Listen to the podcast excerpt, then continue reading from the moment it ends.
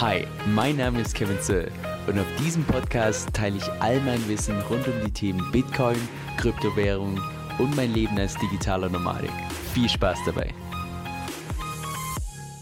Hey Leute, Kevin hier. So viele von euch haben wahrscheinlich schon mitbekommen, dass Manu Haus und ich ursprünglich letzten Freitag unseren eigenen Strategietoken, den EB2X-Index, gelauncht haben, aber dann kurze Zeit später das gesamte Projekt erstmal pausiert haben, weil sich herausgestellt hat, dass bei TokenSet, also der Benutzeroberfläche vom Set-Protokoll, dass es da wohl noch den ein oder anderen Bug gibt.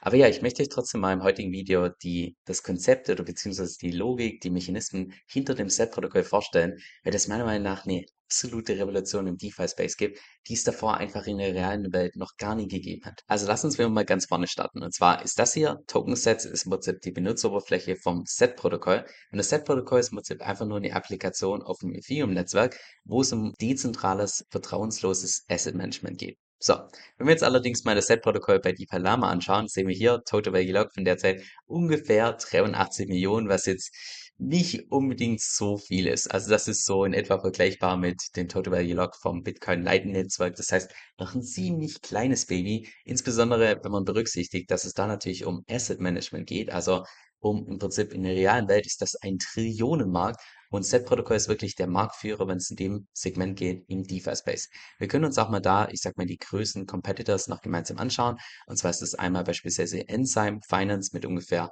39 Millionen Total Value Lock, das heißt schon mal nur noch halb so groß. Und der drittgrößte Competitor in dem Space ist D-Hedge mit ungefähr 12 Millionen Total Value Lock. Aber ja, du siehst schon da, wir reden da von ganz anderen Zahlen, wie jetzt beispielsweise bei den größten DeFi-Protokollen. Weil wenn wir mal bei DeFi Lama entsprechend reinschauen, mal nur hier die ersten drei Größen nehmen mit Make It Down, mit Lido, mit Curve und so weiter, siehst du hier Total Value Lock von ja, zwischen 5 und 8 Milliarden. Also es sind einfach nochmal ganz andere Skalen als jetzt beispielsweise hier beim Set-Protokoll. Aber das Set-Protokoll ist, wenn es um dezentrales, vertrauensloses Management geht von Assets, ist das wirklich der Marktführer. Und das Konzept von Token Set ist auch an sich relativ simpel, aber mega raffiniert.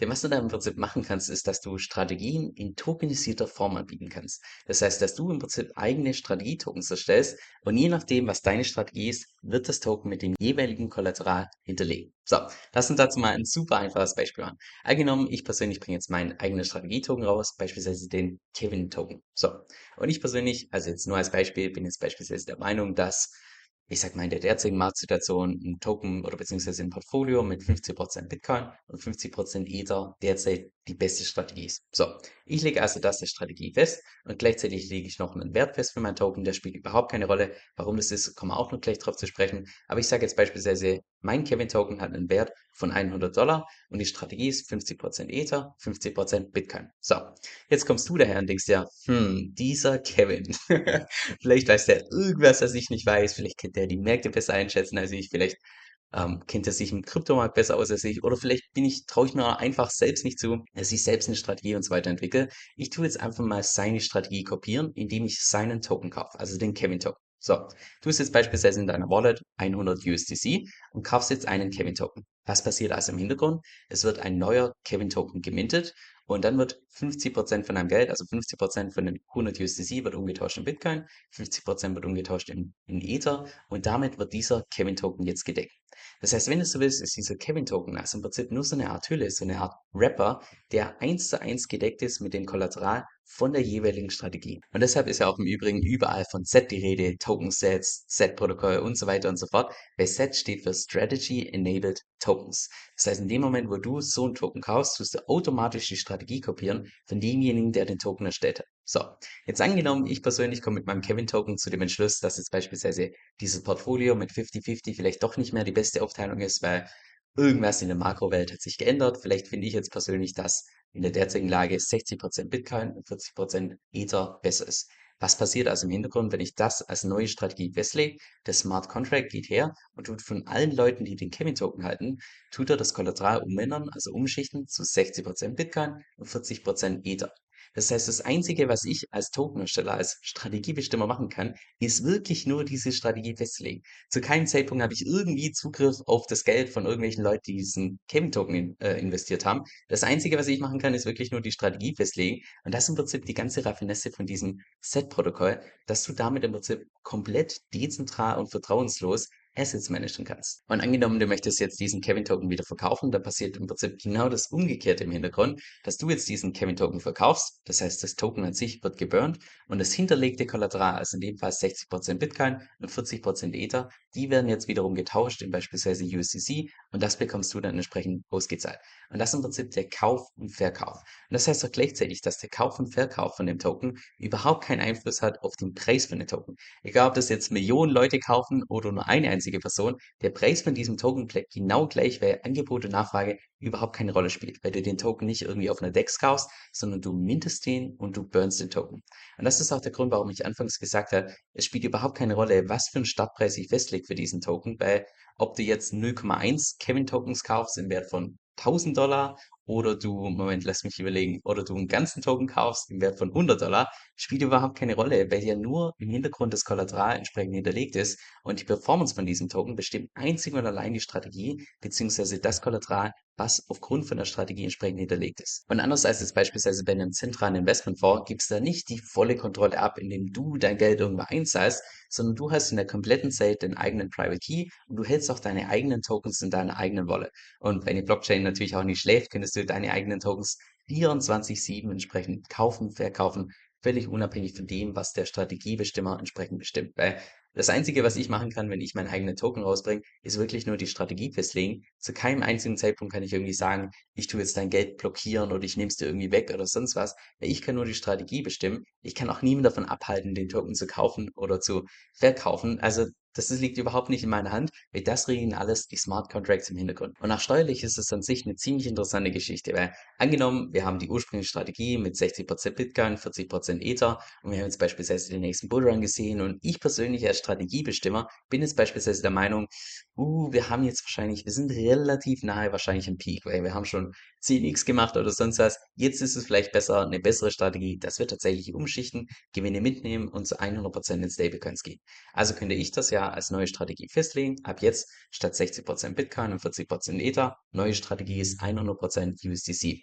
Was passiert also im Hintergrund? Die ganzen Smart Contracts gehen wieder her, tun von jedem, der den Kevin Token hält, entsprechend das Kollateral umändern, von ursprünglich Bitcoin und Ether, jetzt nur noch zu 100% USDC. So, wenn wir jetzt allerdings mal in deine Wallet reinschauen, da ist ja nach wie vor dieser Kevin-Token drin. Da hat sich nichts geändert, du hast dann irgendwie nichts, nichts gekauft, nichts verkauft, sondern du hast nach wie vor den gleichen Token. Das Einzige, was sich geändert hat, ist im Prinzip nur die Deckung, also das Kollateral hinter deinem Token. Und zumindest das gilt meines Wissens nach, als wenn sich da irgendwas vom Kollateral her ändert, gilt das als nicht steuerlich relevantes Event in Deutschland. Aber wie gesagt, ich persönlich bin kein Steuerberater. Ich weiß auch nicht, wie das in anderen Ländern ist. Also da am besten nochmal Rücksprache halten mit einem entsprechenden Experten. Aber rein von der Steuerthematik her kann auch dieses, ich sag mal, die Tokenisierung von der Strategie auch unglaubliche Vorteile bringen. Das heißt, jetzt auf den Punkt gebracht, welches Problem löst jetzt tatsächlich das Set-Protokoll? Da würde ich wahrscheinlich sagen, gibt es zwei verschiedene Perspektiven. Und zwar einmal die Perspektive von dem Investor und einmal die Perspektive von dem Manager bzw. Strategiebestimmer. Wenn wir jetzt mal den Investor nehmen, naja, da ist es ja so, wenn du jetzt beispielsweise selbst dir selbst nicht zutraust, eine gute Strategie zu wählen, oder vielleicht hast du gar nicht die Zeit, ständig die Märkte zu beobachten oder sonst was, sondern du willst einfach nur von dem großen Potenzial im Kryptomarkt profitieren, ohne dich ständig damit auseinandersetzen zu müssen, dann spricht ja auch nichts dagegen, dass du einfach hergehst und sagst, hey, ich vertraue da vielleicht einer anderen Person mehr, als tue ich einfach eins zu eins die Strategie von jemand anders entsprechend kopieren. Und zwar ohne, dass du in irgendeinem Zeitpunkt die Kontrolle über deine Coins, also über dein Geld hergeben musst, auf eine komplett dezentrale und vertrauenslose Art und Weise.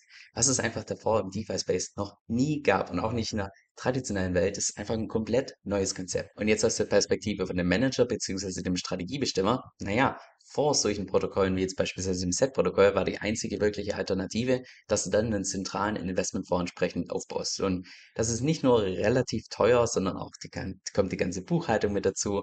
Und auch regulatorisch würde ich sagen, gibt es kaum was Schwierigeres als so ein Investmentfonds, weil da verwaltest du ja wirklich das Geld fremder Leute. Ja, das ist ja wirklich so, wie wenn du einen Topf hast Leute können dann dir das Geld überweisen. Das heißt, die geben die volle Kontrolle von ihrem Geld ab und du nimmst dann dieses Geld und tust das entsprechend anlegen. Heißt natürlich auch gleichzeitig, dass wenn du die volle Kontrolle hast, dass du in der Theorie natürlich auch mit dem Geld weglaufen kannst. Und genau deshalb gibt's ja dann die ganze Regulatorik und die großen Vorschriften, Lizenzen und so weiter und so fort, um die man sich dann entsprechend kümmern muss. Und heutzutage kannst du über das Set-Protokoll beziehungsweise die Smart Contracts hinter dem Set-Protokoll, kannst innerhalb von wenigen Minuten ein eigenes Strategietoken erstellen, wo du natürlich dann auch an den Gebühren verdienen kannst, die du selbst festlegen kannst. Aber wenn du eben nur der Strategiebestimmer bist und zu keinem Zeitpunkt Zugang hast zu den Leuten oder beziehungsweise zum Geld von den Leuten, die dein Token gekauft haben, sollte das auch rein regulatorisch nicht als offizieller Investmentfonds gelten, sondern als eine komplett neue Art und Weise von einem dezentralen Asset Management. Also weil es eben komplett vertrauenslos ist. Mega cooles Konzept, oder? Jetzt stellen sich nur zwei verschiedene Fragen. Und zwar, erstens, wie profitiert das Protokoll davon? Und zweitens, was sind die Risiken von dem Ganzen? Jetzt zunächst mal zum Protokoll. Das ist zumindest Stand heute noch so, aber da haben die schon angekündigt, dass sich das irgendwann mal in der Zukunft ändern könnte. Aber Stand heute ist es so, dass eine kleine Tradinggebühr anfällt von 0,1% in dem Moment, wo du deine Strategie änderst. Das heißt, wenn ich jetzt beispielsweise ändere von 50% Bitcoin und 50% Ether zu 60% Bitcoin und 40% Ether, dann wird ja entsprechend 10% Ether verkauft in Bitcoin und bei diesem Trade fällt dann eine zusätzliche Tradinggebühr an von 0,1% und die geht dann entsprechend ans Protokoll beziehungsweise an die Leute, die das Ganze aufgesetzt haben, managen und so weiter. Und jetzt was die Risiken angeht, da würde ich wahrscheinlich sagen, das größte Risiko, wie bei jedem DeFi-Protokoll, eben das Smart Contract Risk, dass du da irgendwelche Sicherheitslücken im Code hast. Da mache ich mir, was das Set-Protokoll angeht, also das Backend davon, relativ wenig Gedanken aufgrund der Tatsache, dass es schon mehrfach auditiert ist. Jetzt beim Frontend, da haben wir gesehen, dass es da vielleicht noch den einen oder anderen Bug gibt. Ähm, das ist natürlich auch eine wichtige Sache, dass das entsprechend funktioniert. Aber ich würde mal sagen, rein sicherheitstechnisch mache ich mir jetzt beim Set-Protokoll weniger Gedanken. Und natürlich das zweitgrößte Risiko, das Kursrisiko, weil je nach Strategie ist ja dein Token entsprechend hinterlegt mit dem jeweiligen Kollateral. Das heißt, wenn jetzt die Strategie irgendwie uncool ist, dass man beispielsweise beim absoluten Peak einsteigt mit einem Heder oder sonst was, kann man natürlich auch massive Kursverluste haben, einfach dadurch, dass man eine ungünstige Strategie gewählt hat. Weil ja jeder einzelne Token zu jedem einzelnen Zeitpunkt eins zu eins gedeckt ist mit dem jeweiligen Kollateral für eine jeweilige Strategie. Jetzt das Coole in diesem EBE2X-Index, also das war im Prinzip der Strategietoken, mit dem ursprünglich Manu und ich letzten Freitag gelauncht sind, aber wie gesagt, das Projekt ist vorerst mal passiert. Das Coole da war, dass wir hier noch zusätzlich gehebelte Index mit drin haben haben. Das heißt, du hast im Prinzip einfach nur dadurch, dass du die Strategie kopierst, hast du automatisch einen Hebel, ohne dass du dich irgendwie auseinandersetzen musst mit Wortmanagement und Liquidationspreis und Schulden aufnehmen und diesem ganzen Quark, der dann einfach noch dazukommt in dem Moment, wo du einen Wort aufnimmst. Das fällt da einfach komplett weg. Und deshalb haben wir auch gedacht, dass es einfach so ein riesen Mehrwert ist in dem Moment, wo man das in einer tokenisierter Form anbietet und auf dem Modell von Set-Protokoll, es ja dann wirklich so läuft, dass du einfach nur die Strategie kopieren kannst und wenn du denkst, dass die Strategie einfach nicht passt, dann kannst du wieder rausgehen, den Token entsprechend verkaufen und selbst deine Strategie werden. Und deshalb, ja, wie gesagt, momentan sind Manu und ich noch im Schauen, ob und wie wir das Projekt entsprechend weiterführen. Also wenn wir dann tatsächlich mit dem nochmal launchen und das auch tatsächlich live machen, dann wollen wir auf, auf jeden Fall sicher gehen, dass auch rein technisch alles funktioniert. Weil beim letzten Mal, als wir gelauncht haben, hat beispielsweise schon der Kauf und Verkauf hat einfach nicht funktioniert von diesem Token und das ist also natürlich ein absolutes No-Go. Von daher, wenn wir das nochmal launchen, sollte auf jeden Fall auch technisch alles passen. Wir haben auch schon im Hintergrund die BaFin angeschrieben bezüglich Regulatorik und so weiter, aber kennt ja Regularien und so weiter. Wir warten auch selbst jetzt noch mit dem Donation Fund seit Monaten auf das Finanzamt, bis wir da mal eine Rückmeldung haben und so weiter und so fort. Von daher wird das wahrscheinlich auch bei der BaFin noch eine ganze Weile dauern, bis wir da einfach eine Rückmeldung haben, wie das jetzt regulatorisch aussieht, weil es so ein Konzept einfach davor noch nie gab. Weil wir ja im Vergleich zu einem, ich sag mal, traditionellen zentralen Investmentfonds läuft es ja nicht so, dass wir einen großen Topf haben und dort fließt das Geld von den Leuten rein und wir gehen dann mit diesem Geld irgendwo hin und tun das investieren, sondern wir tun ja einfach nur eine Strategie bestimmen und andere Leute können die kopieren oder nicht kopieren. Also es ist ja an sich vom Konzept her einfach was komplett Neues. Aber trotzdem bin ich da mal gespannt, was da entsprechend rauskommt, weil ja, alles, was mit Regulatorik zu tun hat in Deutschland, da war ich noch nie ein Fan davon. Also ja, mal, mal schauen, was da entsprechend rauskommt. Aber ja, wir halten euch auf dem Laufenden, wie es mit dem Projekt weitergeht. Ich persönlich finde es mega, mega cool, wenn es zustande kommt.